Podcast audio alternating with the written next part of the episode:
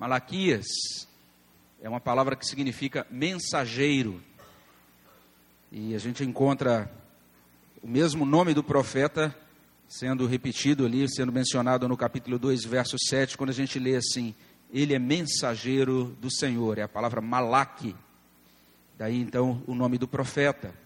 A gente já teve a oportunidade nesse ano de olhar para esse livro de Malaquias. A gente fez é, uma classe única aqui em escola dominical e meditou em é, diversos ensinos desse livro. Então, a gente, a gente já teve um primeiro contato com ele esse ano e a gente já aprendeu naquele primeiro momento que esse é um livro que nos convida a ter uma fé sincera, a ter uma fé realmente é, profunda, coerente, a caminhar é, no nosso dia a dia de maneira consistente com aquilo que a gente diz que acredita, que a gente crê, quando a gente pensa então no Senhor e nas coisas de Deus.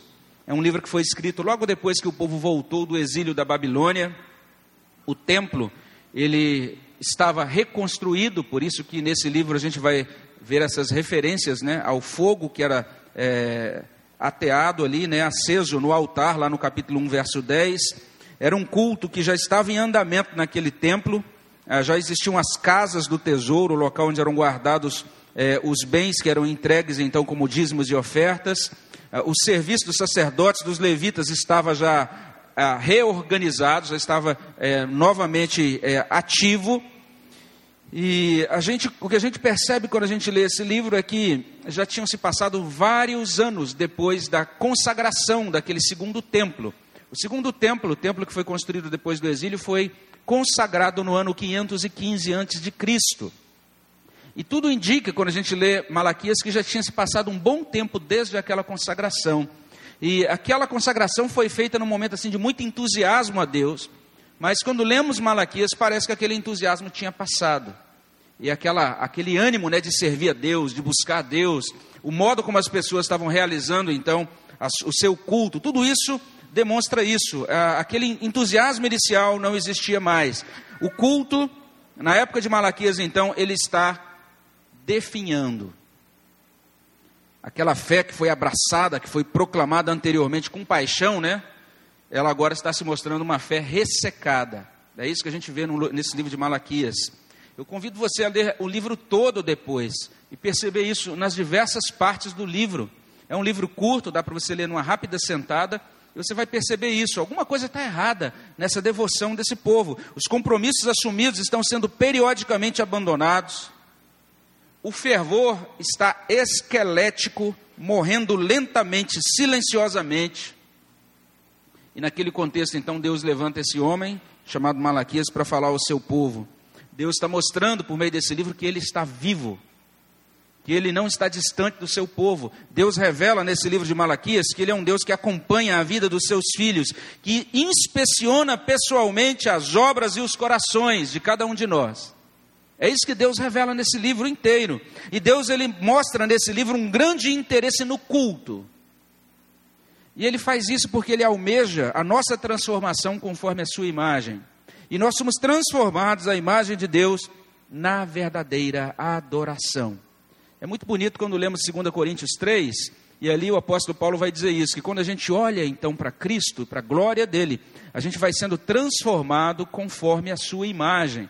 E é isso então que Deus almeja quando Ele levanta esse profeta. Deus é, sabe que somente na adoração verdadeira que nós encontramos graça, que nós encontramos um autêntico sentido de missão. E quando a adoração desfalece, murcham então todos os frutos do discipulado. Nessa manhã eu quero convidar você para olhar então para esses dois versículos, esses dois textos, na verdade são três versículos. Malaquias 1:6, depois Malaquias 4, 5 e 6. Os primeiros versículos estão lá assim na, na entrada do livro, os outros versículos no final do livro. E essas passagens nos apresentam dois quadros que eu entendo que são quadros dignos da nossa atenção. Observe bem, quando olhamos para Malaquias 1,6, a gente percebe esse primeiro quadro, e ele mostra uma relação truncada entre Judá e Deus. Alguma coisa está acontecendo entre o povo de Deus e o Senhor. E o texto é bastante claro: o filho honra o pai e o servo ao seu senhor. Se sou pai, onde está a minha honra?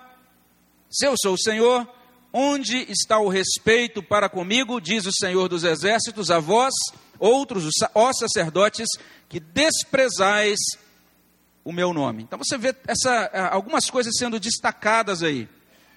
Deus dizendo, eu sou o Pai. Ele dizendo, eu sou o Senhor. Ao mesmo tempo, a gente encontra duas palavras aqui. A primeira palavra é a palavra honra. A segunda palavra é a palavra respeito. E depois a gente encontra essa expressão: desprezais o meu nome. Então, o primeiro quadro mostra isso para a gente. Existe uma relação truncada entre Judá e Deus. E Deus aqui é denominado Pai, é denominado também Senhor. Malaquias ele fecha o Antigo Testamento trazendo algo realmente interessante, porque essa designação de Deus como Pai, ela é algo que ela não é muito comum no Antigo Testamento. E Malaquias, que é o último livro do Antigo Testamento, ele termina dando esses destaques, né, dando esse destaque a essa paternidade de Deus, a esse senhorio de Deus. Então, é, é como se o último livro do Antigo Testamento tivesse é, fazendo aquele movimento de uma porta que se abre para o Novo Testamento. E lá no Novo Testamento a gente vai encontrar isso, que Jesus chama Deus de meu Pai Celestial, lá em Mateus 15, 13. E Jesus chama Deus de vosso Pai Celestial, lá em Marcos 11, 25. O que deve ser dado ao Pai? Duas coisas. Primeira, honra. E o profeta então revela uma lacuna. Deus não está sendo honrado. Se eu sou o pai, onde está a minha honra?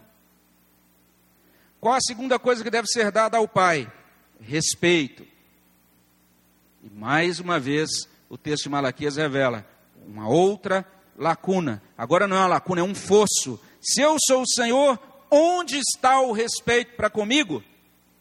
E aqui, Malaquias 1,6, ele está fazendo uso de um recurso da língua hebraica que é chamado paralelismo. Você encontra muito isso nos Salmos, você encontra muito isso em Provérbios. E quando você for ler os Salmos em Provérbios, preste atenção como a poesia hebraica faz uso desse recurso. Basicamente, o paralelismo é o seguinte: você afirma uma coisa em uma linha de um verso e depois você repete a mesma verdade na segunda linha com palavras diferentes. É uma mesma verdade que está sendo dita naquela, naquela revelação de Deus, mas ela é mostrada assim, em duas linhas, cada uma usando palavras diferentes, mas reforçando a mesma verdade. Então a gente, a gente olha para esse texto de é, Malaquias 1,6 e a gente então percebe isso. É, nesse caso, paternidade, aqui na primeira linha do verso, corresponde a senhorio na segunda linha. Honra na primeira linha corresponde a respeito na segunda. Deus se revela como Pai e Senhor. É interessante, o que está resumido aqui é que o pai é autoridade. Daí essa ideia de senhorio vinculado à paternidade. Como pai e autoridade de Judá, Deus merece honra e respeito. Mas a relação entre Judá e Deus não está boa. Está truncada. Ela está truncada por falta de honra, por falta de respeito. Isso então nos conduz ao segundo quadro. Então, esse é o primeiro quadro. O primeiro é esse: há uma relação truncada entre Deus e Judá. O segundo quadro, agora lá no finalzinho do livro, capítulo 4, versos 5 e 6. O segundo quadro é muito simples, ele é consequência do primeiro. Há uma relação truncada entre pais e filhos.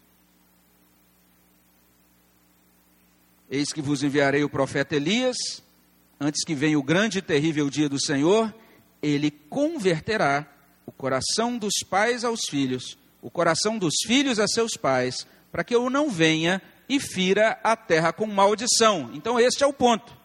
Não apenas a relação está mutilada entre Judá e Deus, mas existe uma distorção nas relações cotidianas dos judeus. É isso que a gente vê no livro de Malaquias. Pais e filhos estão distanciados. Por isso que o texto de Malaquias ele fala: ele converterá o coração dos pais aos filhos, o coração dos filhos aos pais. A ideia de converter na Bíblia significa voltar-se para. A pessoa estava distante e agora ela se volta. Converter-se a Deus significa isso. A gente está distante de Deus, agora a gente se volta para Deus e para as coisas de Deus. Isso é conversão. A ideia é que os pais estavam distantes dos filhos, os filhos estavam distantes dos pais. E o texto de Malaquias 4, especialmente o verso 6, ele traz uma advertência solene. O que que acontece quando pais e filhos se distanciam? O texto diz assim: quando pais e filhos se distanciam, a terra é ferida com maldição. O texto é bastante claro. Ele converterá o coração dos pais aos filhos e o coração dos filhos a seus pais, para que eu não venha e fira a terra com maldição. Isso precisa ser enfatizado porque, é, normalmente, quando a gente relaciona a ideia de maldição com o livro de Malaquias, a gente pensa é, primariamente na questão dos dízimos e ofertas lá em Malaquias 3, 8 e 9, que não pode ser desconsiderado. Mas é interessante que nós estamos diante de uma atualização de Êxodo capítulo 20, verso 12. E lá nós encontramos esse mandamento, que o apóstolo Paulo vai chamar de o primeiro mandamento com promessa: honra teu pai e tua mãe, para que se prolonguem os teus dias na terra que o Senhor teu Deus te dá. Ou seja, para que haja bênção. O que Deus diz é isso. O inverso, o inverso de Êxodo 20, verso 12 é que se há desonra ao pai, se há desonra à mãe, ao invés de bênção, você vai então agora experimentar o contrário, maldição.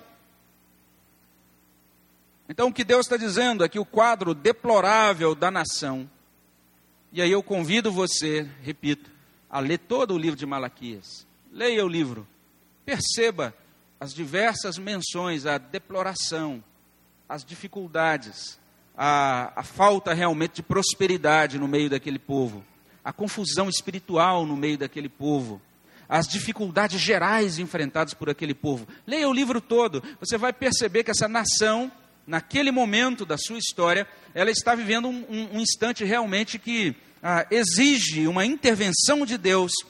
Ela precisa muito da bênção de Deus. Deus está dizendo simplesmente isso. Olha, esse quadro que vocês estão vivendo decorre, dentre outras coisas, dessa pulverização dos relacionamentos familiares. Vocês não estão honrando a Deus e vocês não estão honrando uns aos outros. Vocês não estão sabendo relacionar-se devidamente com o Criador, não estão conectados a Ele em amor e também vocês estão desconectados uns dos outros. Essa é a ideia geral que chega a nós por meio desse livro de Malaquias. O povo está comparecendo aos cultos, esse povo está chorando quando ora, depois leia os detalhes de Malaquias. Esse povo está cumprindo os rituais, até levando lá as suas ofertas, os seus animais. Ele está fazendo tudo dentro do chamado protocolo religioso. Está cumprindo a cartilha está batendo o seu ponto lá toda semana na reunião é, litúrgica é, que é realizada no templo, mas em casa a coisa vai mal. Esse é o problema. A desonra entre quatro paredes. Ocorrem coisas desagradáveis ao coração de Deus. Então, esse é o segundo quadro. A gente olha então para Malaquias, vê esse primeiro quadro, uma relação truncada entre Judá e Deus, o segundo quadro de uma relação truncada entre pais e filhos, e aí a gente já pode concluir com algumas observações. Esses dois quadros que são expostos nessa manhã, a gente pode afirmar que eles estão oficialmente expostos na galeria da indiferença e pregados lá na parede do desamor. É isso que está por detrás de toda a revelação de Malaquias. O que é que está por detrás desse requerimento de honra e respeito? Muita gente pensa assim: ah, esse é um Deus caprichoso, Deus de Malaquias, porque ele começa o livro dizendo: olha, onde é que está a honra? Onde é que está o meu respeito? Me respeita aí, hein? Me honra aí. Esse Deus é um Deus que está requerendo por capricho. Ele gosta de ser, então, é, dengado ou honrado. Ele é um Deus egocêntrico. Muitas pessoas às vezes leem Malaquias e terminam a leitura do Antigo Testamento com essa impressão de Deus. Não é isso. Não é esse o caso. O que está por detrás desse requerimento de honra e respeito é aquilo que a gente lê em Deuteronômio 6, 4 e 5. Ouve Israel, o Senhor nosso Deus é o único Senhor. Amarás, pois, o Senhor teu Deus de todo o teu coração de toda a tua alma, de toda a tua força. Deus nos criou para estarmos vinculados a Ele em amor. Nós somos feitos para uma relação de aliança com esse Deus, para sermos amados por Ele e correspondermos ao amor dEle. Você vai verificar lá no iníciozinho desse livro de Malaquias, a gente não vai ter tempo de trabalhar isso aqui hoje, mas o povo questionava o amor de Deus. Esse povo dizia: será que esse Deus nos ama mesmo? Ah, o que está por detrás de todos os encaminhamentos pactuais do Antigo e do Novo Testamento é esse grande chamado do Evangelho, o grande chamado do amor de Deus. É Deus dizendo: Eu criei vocês com todo o amor eu agora convido vocês a caminhar comigo em amor. Esse Deus que nos ama e que deseja ser amado. Reciprocidade é uma das características do verdadeiro amor. Você ama e você se sente feliz quando é amado. Essa é a ideia. É um Deus de amor que fala conosco em todo o livro de Malaquias. Não é simplesmente porque ele está dizendo, olha, me respeita, me honra porque eu estou fazendo isso porque sou um Deus caprichoso. Não é isso. A grande questão é que Deus está vendo que por detrás de todo aquele comportamento ríspido do povo, aquele descaso do povo, aquela desonra do povo, existe realmente pouco amor ou desamor. Aquele povo precisa amar mais a Deus, precisa amar melhor a Deus. Tudo, tudo que diz respeito ao culto, todas as exigências de Deus em Malaquias acerca do culto, são simplesmente Deus dizendo: vocês precisam me amar, vocês não estão amando. O culto que vocês estão oferecendo é sem amor. As práticas religiosas são sem amor. E quando a gente não tem amor, a gente faz só por obrigação, de forma seca, ríspida. É isso que estava acontecendo entre Judá e Deus. Quando a gente vê essa situação lá no finalzinho entre pais e filhos humanos, muito mais do que obrigação, muito mais de dizer assim: olha, filho, olha lá para Êxodo 20, entenda que você tem que honrar o pai, senão você vai se dar mal, hein? Não é isso. A ideia primária não é essa. A ideia é que o filho corresponda ao pai com honra por amor. Que alegria é para um pai quando um filho ou uma filha chega e espontaneamente diz: Olha, pai, e faz algo que demonstra amor. Quando ele faz isso para o seu pai, quando ele faz isso para sua mãe, quando um cônjuge faz isso para o outro cônjuge, quando irmãos fazem isso uns pro, um para o outro, quando a gente no convívio da igreja faz isso e demonstra então essa atenção, esse carinho, por amor. Não é porque foi exigido, não é porque foi pedido, é porque a gente ama.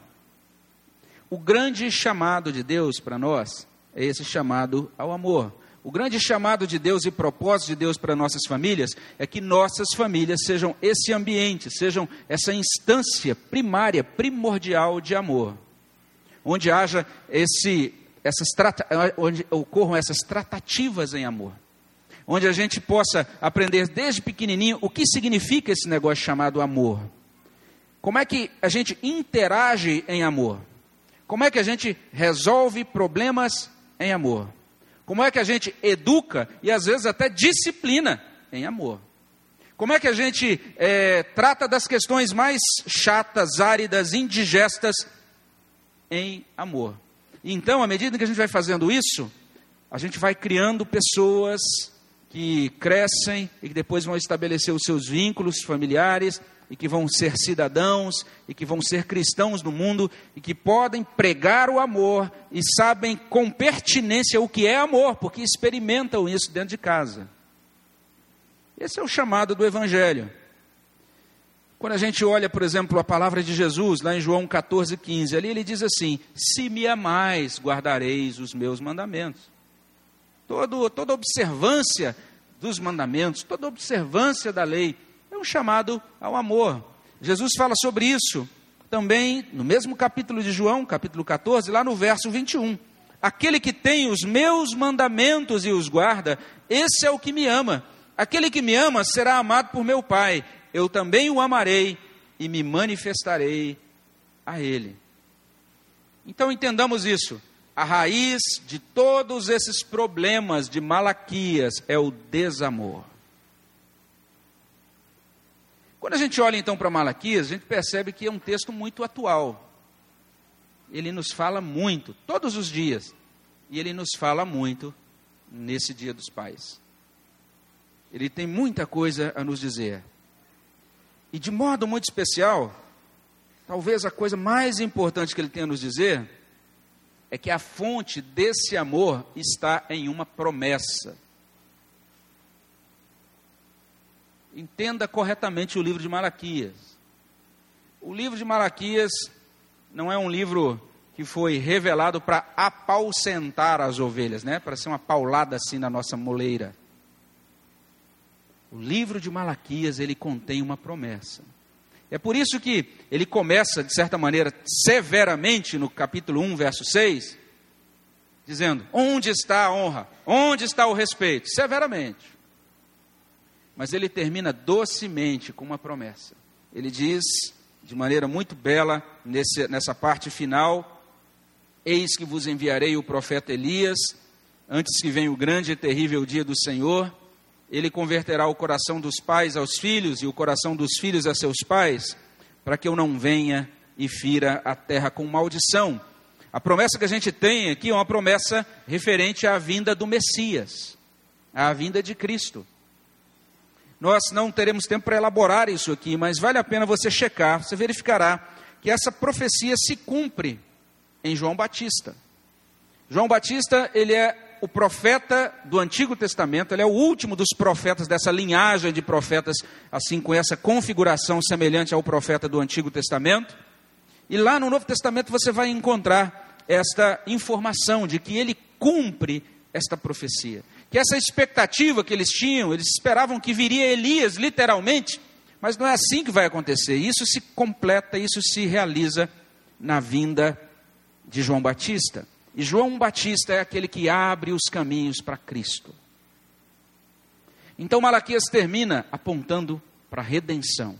Malaquias termina apontando para a vinda do Redentor, para a vinda de Jesus Cristo. E dizendo que aquilo que Cristo realizaria, que o Redentor realizaria, era algo realmente fantástico, tremendo. Ele converteria os corações dos pais aos filhos e dos filhos aos pais. Por meio dessa obra de Cristo, dessa redenção realizada por, pelo Filho de Deus, nós poderíamos agora ser religados a Deus o Pai. Teríamos o nosso coração agora transformado para amarmos a Deus sobre todas as coisas e, por conseguinte, amarmos ao próximo como a nós mesmos. Nós teríamos condição agora de restaurar e de restabelecer família, vínculos fraternos, conexão dentro, dos, dentro do lar. Tudo isso como desfrute das promessas e da pessoa e da obra de Cristo. O nosso boletim hoje ele, ele fala um pouco sobre isso, né? sobre essas lacunas. E Malaquias ele está destacando isso, é que existem lacunas, espaços a ser preenchidos. Existem é, situações, contextos específicos da nossa caminhada, da nossa vida, que quando contemplados, produzem então esse vexame no nosso coração, essa vergonha na nossa alma. A gente olha e diz assim: eu não estou amando a Deus como devia amar. Eu também não estou amando dentro de casa como devia amar. Preciso dar mais atenção para o meu velhinho, para minha velhinha, para o meu pai, para minha mãe preciso dar mais atenção para o meu irmão, para minha irmã, eu preciso dar mais atenção para minha esposa, para o meu esposo. Deus, ele, por meio da palavra, graciosamente vai trazendo né, essa palavra como um espelho que nos faz enxergar as coisas devidamente. Ontem a gente estava aqui, depois da confraternização dos aniversariantes, eu estou tomando um remédio que está fazendo descascar aqui o meu lábio. E aí eu, a gente, eu estava lá, essa coisa de confraternização, a gente está sempre comendo, né? E lá estava eu, depois de comer um bolo, a Miriam olhou, olhou, olhou para mim e fez assim, coisa de mulher. E quando eu vi, eu falei, meu Deus, será que eu estou com um pedaço de bolo ou alguma coisa assim? E fiz assim para retirar. E aí puxei e era um pedacinho da pele do lábio. Doeu demais. Tive que ir para o banheiro passar uma pomada lá, porque o negócio fez um estrago grande. Quando a gente não tem espelho, a gente faz uns negócios esquisitos assim, né? Que falta fez um espelho. A palavra de Deus, ela é um espelho. Que nos faz olhar e falar, rapaz, ajeita esse negócio melhor aí. E cuida melhor de você, cuida melhor dos outros. É isso que Malaquias faz, ele traz isso, mostra a lacuna, mas ele também vai mostrar: Cristo é a solução. Cristo traz redenção. A gente cantou a última estrofe do hino 32. Pleno perdão tu dás. Que segurança. Então, quando a gente olha para Malaquias e percebe isso, eu tenho falhado no meu amor a Deus, tenho também falhado no meu amor dentro da família. Eu posso entender, Cristo me perdoa. Deus me perdoa em Cristo. E eu posso começar algo novo a partir de hoje. Não é para falhar e dizer, ah, agora, está vendo, nossa família está amaldiçoada, está aqui escrito em Malaquias, porque você falhou no dia 15 de agosto de 1931. Não é isso. Mas é a gente dizer, o Redentor foi enviado para que haja conversão, para que as coisas sejam reparadas, para que o lar seja melhor. Ele veio enviado para que a gente seja seres humanos melhores, para que nós sejamos famílias melhores, para que nós sejamos igreja melhor. E exatamente por isso, a mesma última estrofe do hino 32 diz assim: Cada momento me guias, Senhor. Agora, cobertos pelo perdão dele, nós podemos começar uma nova etapa guiados por ele, acertando onde erramos, é, dependendo da misericórdia dele, para nos ajudar a administrar agora os resultados, inclusive, dos erros anteriores, e a gente vai prosseguindo assim até aquele dia glorioso, o dia da consumação, quando nós, como cantamos, poderemos dizer: No porvir, ó oh, que doce esperança, desfrutarei do teu rico favor. Amém, meus irmãos? Vamos orar ao nosso Deus.